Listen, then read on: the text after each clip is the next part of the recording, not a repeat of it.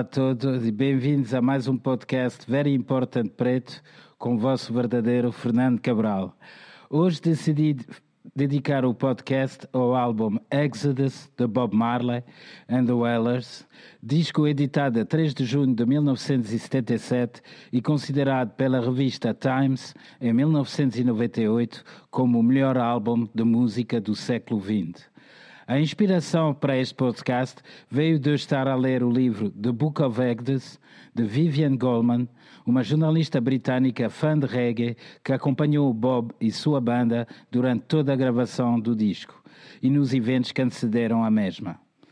Exodus foi totalmente gravado em Londres durante o exílio de Bob Marley, após terem tentado assassiná-lo em sua casa de 56th Oak Road, em Kingston.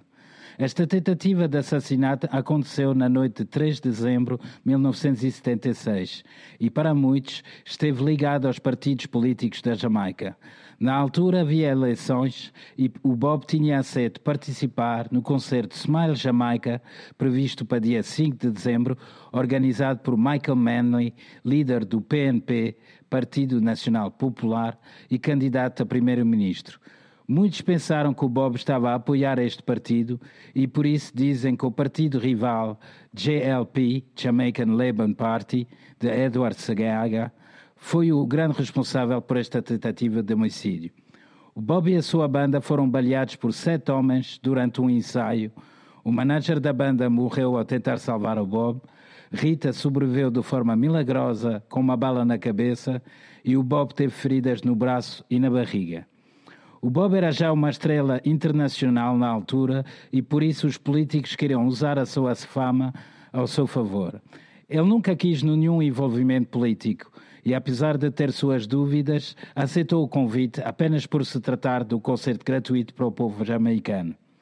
Ele acabou por tocar no concerto, ainda com as feridas abertas, e a seguir viajou diretamente com a sua banda para Londres, onde ficou até 1978.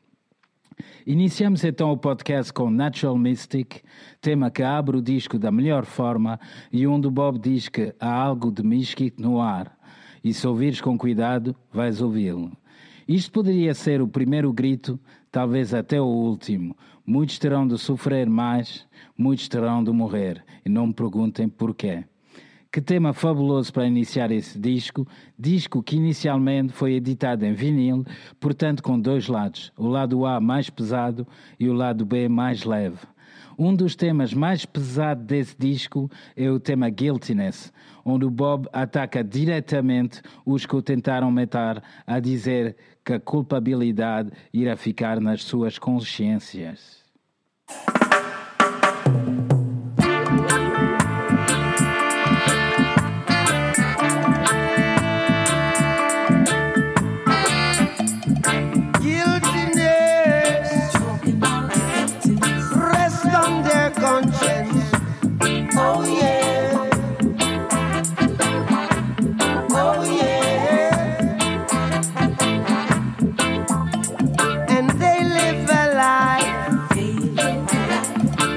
was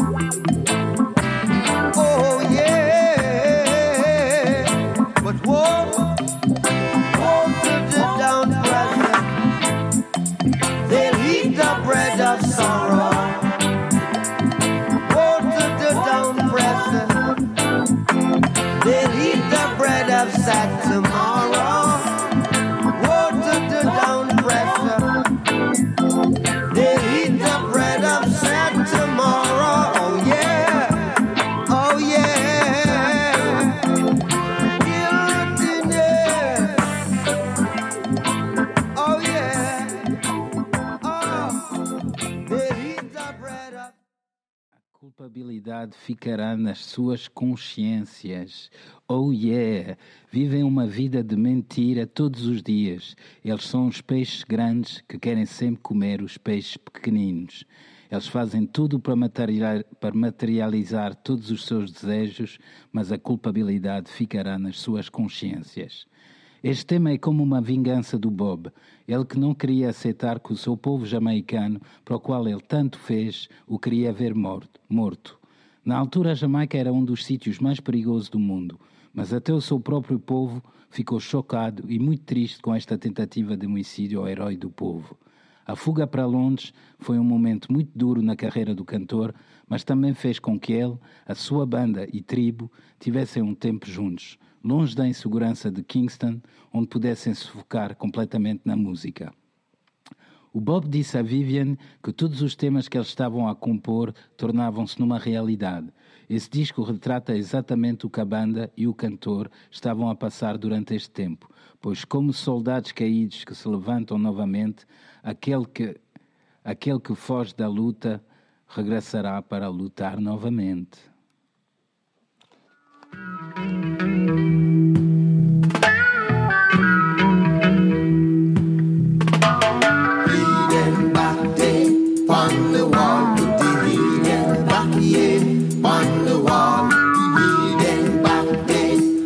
The wall, the the wall. Rise, oh fallen fighters, rise and take your stance again. Is he who fight and run away? Live to fight another day. Hidden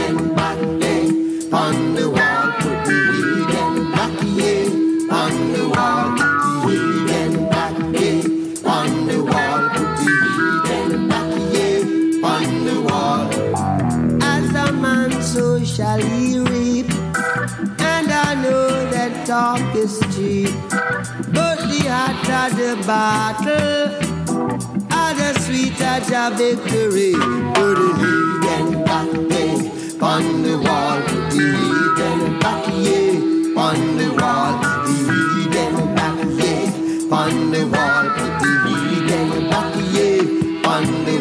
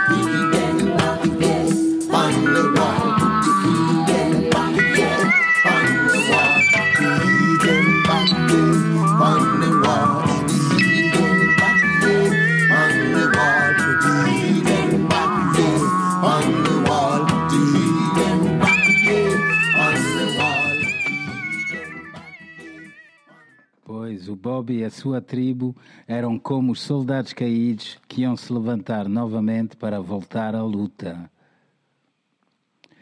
Um dos temas que deu mais trabalho na gravação foi, sem dúvida, o tema que dá nome ao disco Exodus. Um tema que teve início quando o baixista Family Man trouxe ao Bob a banda sonora do filme Exodus de 1960, filme que conta o movimento dos judeus para, para, para a Palestina. Os rastas veem-se como o verdadeiro povo de Israel pela ligação direta entre Selácia e o rei Salomão. Por isso, Bob fez o paralelo entre o exílio dos judeus e o do povo de Jah, que procura a terra prometida, a terra prometida, África. A Vivian Goldman descreve no seu livro que durante a gravação deste tema, aliás, durante toda a gravação do álbum, o estúdio estava sempre completamente cheio, com as famílias do cantor e músicos, os rastas das diversas organizações rastas locais que queriam estar perto do Bob, fãs e grupos de Londres, assim como o ocasional artista, artista trazido por Clis Blackwell, da editora Island, para sentir a vibe. Nomes como Catherine Deneuve, Brian Ferry ou Mick Jagger, entre muitos outros. Eu nem consigo imaginar a energia que esteve presente durante esta gravação, mas ela transmite isso muito bem neste livro que recomendo a todos.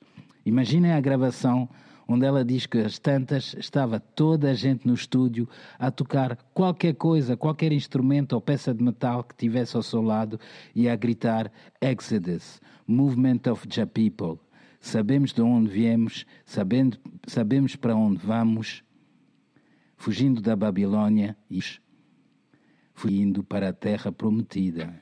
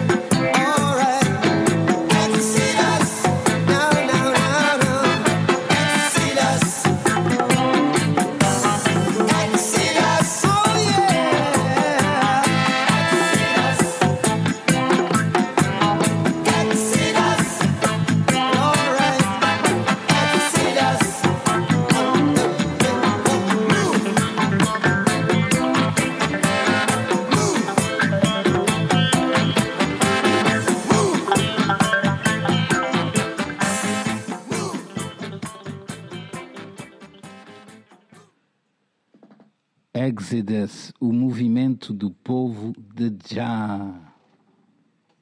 Editado primeiro em vinil, o disco apenas tinha 10 temas. O lado A, mais militante e guerreiro, com os temas Natural Mystic, So Much Things to Say, Guiltiness, The Eden e Exodus. E o lado B, com temas mais comerciais e românticos, Jamming, Waiting in Vain, Three Little Birds, Turn Your Lights Down Low e One Love. O lado B começa com o tema Jamming, que antes de ser gravado era o tema que a banda usava para fazer o seu soundcheck antes dos concertos. Eles ficavam a fazer jamming durante horas, e daí a ideia de criar esse tema, um jam em nome de Já. Apesar de ser um tema mais dançante e para cima, não deixa de ter uma mensagem bem forte, diretamente ligada à tentativa de assassinato, onde Bob diz: Nenhuma bola poderá nos parar. Não iremos mendigar ou nos inclinar, nem seremos vendidos ou comprados. Os filhos de Já devem se unir, porque a vida vale muito mais do que ouro. Ooh,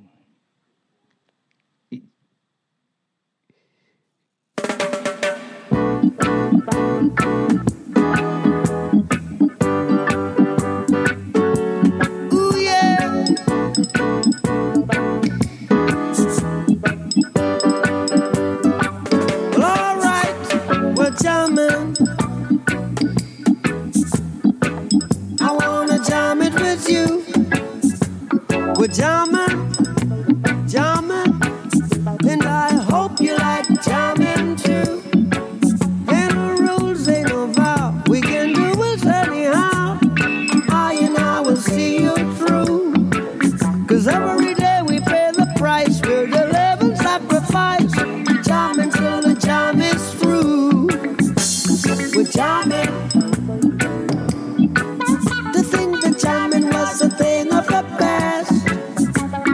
time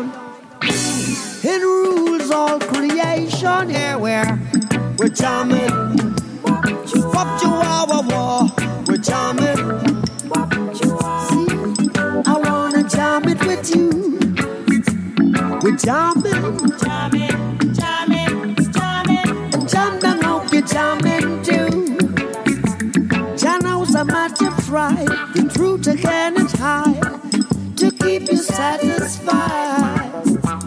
True love I know exists is the love I can't resist. So stand by my side. We're jamming, jamming, jamming, jamming. I wanna jam it with you.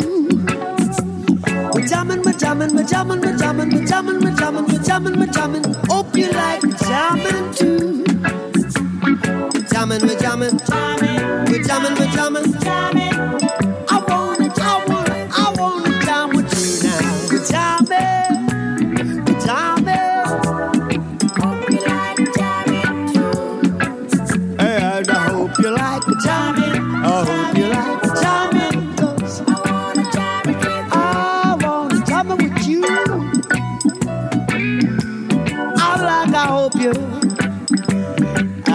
Like too. Jamming in the Name of the Lord. Que grande tema! E mais um tema retirado desse fantástico disco Exodus, gravado em Londres em 1977. Como já devem ter percebido, este álbum tem muitas conotações bíblicas. O Bob dizia que o reggae roots é a verdadeira música da Bíblia e que transmite melhor a mensagem de Deus. Deixe isso ao vosso critério, right? Mas ele sabia que a sua mensagem assustava muitos e por isso, neste disco, resolveu também mostrar um lado mais cool e romântico que poderia atrair malta que não tivesse nenhum interesse em Rasta e que talvez pudesse conhecê-lo por aí e depois tentar perceber a mensagem por trás da música. Na altura da gravação, Bob namorava com Cindy Breakspear, uma jamaicana mulata linda que ganhou em 1976 o concurso de Miss Mundo. Enquanto Bob gravava o disco em Londres, ela encontrava-se também na cidade a fazer os seus deveres de Miss Mundo. Imagina na altura Miss Mundo a namorar com o Rasta sempre a fumar ganzas e a falar de já. Eles eram um casal que era a loucura dos paparazzi. Perguntavam a Cindy se o Bob tinha piolhos no cabelo, se era verdade que fumavam um quilo de erva por dia. Vocês imaginam o cenário, né? Mas a verdade é que eles chamavam-se profundamente. Alguns chamavam o casal a Bela e o Monstro, mas não deixavam de ser duas pessoas mulatas que representavam os dois extremos da sociedade jamaicana uma miúda mulata rica de Uptown e um mulato pobre de Trenchtown. Como disse há bocadinho, o meu é mesmo Romeu e Julieta. Este casal acabaria por dar nascimento a um dos maiores nomes do reggae moderno, Gongzilla, a.k.a. Junior Gong, a.k.a. Damian Marley. No livro Book of Exodus, Vivian diz que durante a gravação de Waiting in Vain estavam imensas miúdas no estúdio e como Bob tinha tido casos com várias delas, elas andavam assim todas naquela de não sabia bem para que ele tinha escrito a, a música. Embora Cindy Breakspear gosta de pensar que foi para ela, mas a música que vamos ouvir a seguir, essa ela tem a certeza que foi escrito para ela. Este tema não teve um sucesso imediato, mas muitos anos mais tarde acabou por ser um hit internacional quando regravado com a voz da fabulosa Lori Neal a acompanhar o Bob. Mas aqui vamos ouvir a versão original de 1977, Turn Your Lights Down Low.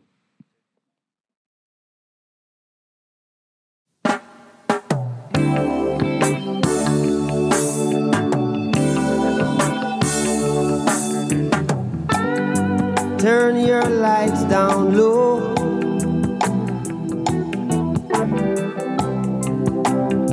And pull your window curtains. Oh, let your moon come shining in into our life again.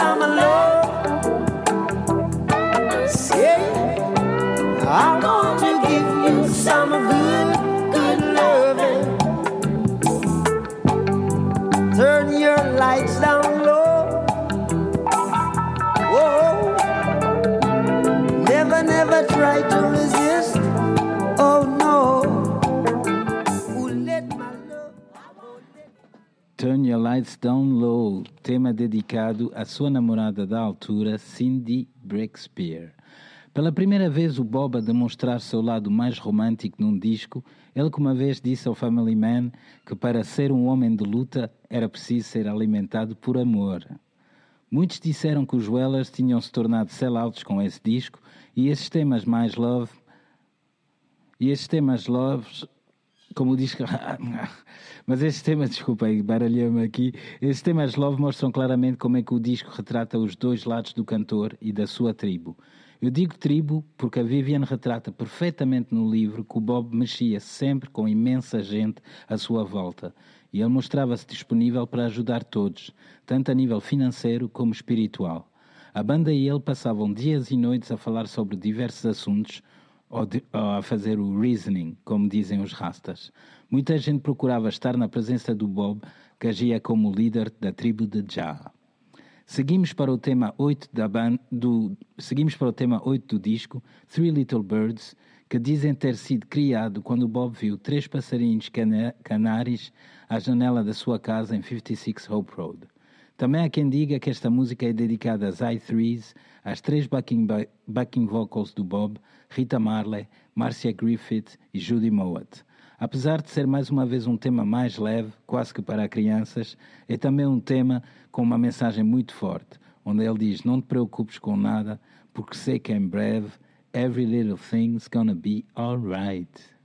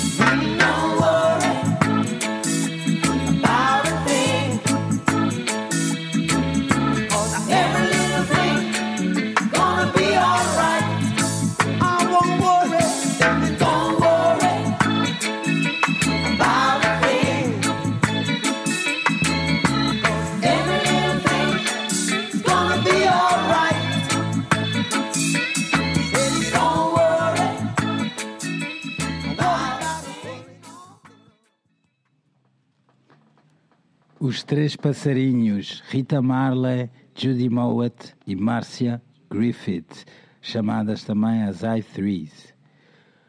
Como explicado atrás, este disco foi gravado em Londres em 1977, a altura em que o reggae estava a bater muito forte na Inglaterra, influenciando de forma tremenda bandas locais como The Clash, The Slits e, e criando o movimento skinhead da altura mostrando que os punks e os rastas estavam do mesmo lado da luta contra o sistema e a Babilônia.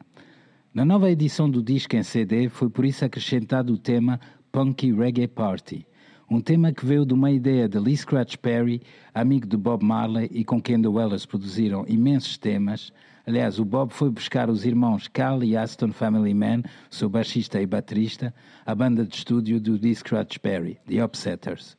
No livro, a Viviane retrata muito bem toda a influência que a presença do Bob em Londres teve em bandas locais, não apenas nas bandas rastas, em nomes como Aswad, Steel Pulse, Dennis Bovell ou Lintel Kwesi Johnson, que o veneravam e estavam todos contentes por ter a possibilidade de conviver com ele em Londres, mas também nas bandas punks. Ela diz que o Bob achava imensa piada aos punks, e até aos piercings deles, dizendo que era preciso ser um homem muito forte para aguentar aquelas dores. Ela relata também que quando Lee Perry ouviu a versão do seu clássico Police and Thieves pelos The Clash, ele adorou o tema e disse ao Bob: Esta não é uma música para brincar, e adora a forma como eles deram a volta ao tema para criar a sua versão de Police and Thieves. Portanto, respect. A partir daí surgiu a ideia Lee Perry para um tema chamado Punk Rock Reggae, mas esse tema acabou por se tornar na Punky Reggae Party.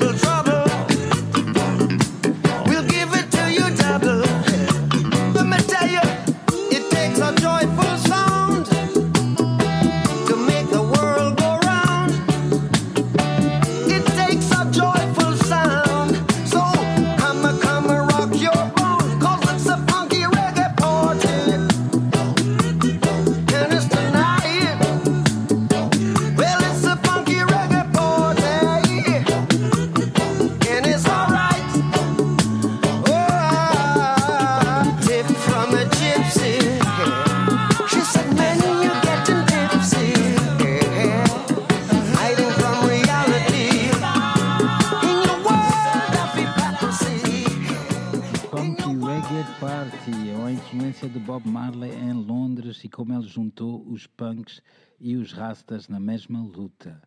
Chegamos então ao fim do disco Exodus, eleito como disco do século pela revista Times e um dos maiores sucessos de Bob Marley and the Wailers. O disco vai de temas militantes e lutadores até temas de amor profundo e românticos e acaba da melhor forma com o remake do tema One Love, um clássico da banda que foi gravado inicialmente durante os tempos do Studio One e aqui refeito numa versão mais moderna e virada para o sucesso comercial. O Bob foi mais uma vez criticado por refazer temas antiga, antigos, ao qual ele respondeu: Eu apenas faço o que já me diz para fazer. E caso ele queira que eu grave novamente nova versão deste tema, irei fazê-lo sem me preocupar do que os outros pensam.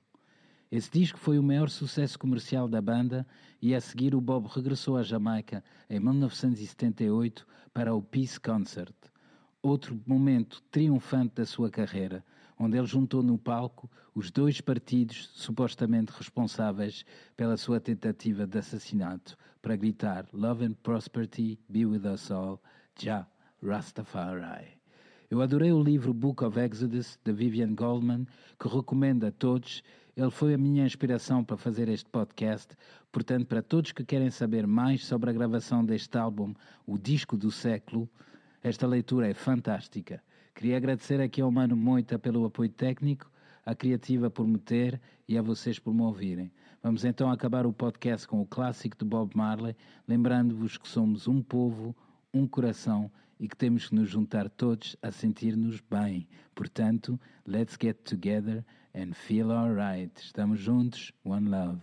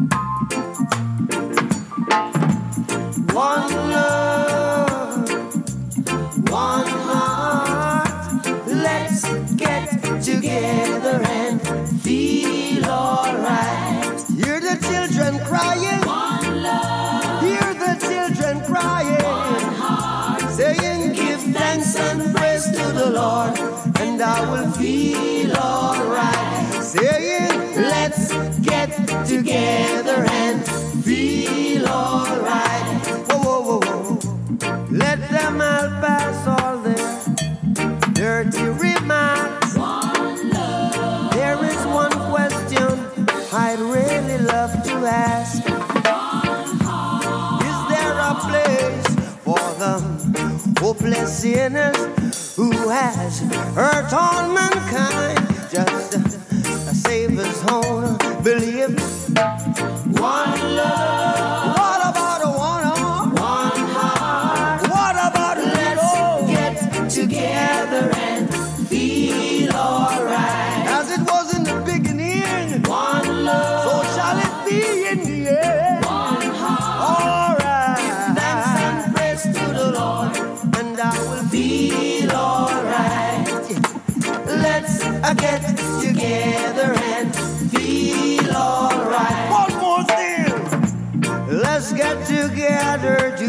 Fight this holy Armageddon. So when the man comes, there will be no no doom. Have pity on those whose chances grow thin. There ain't no hiding place from the Father of creation. Saying, one love. What about the one?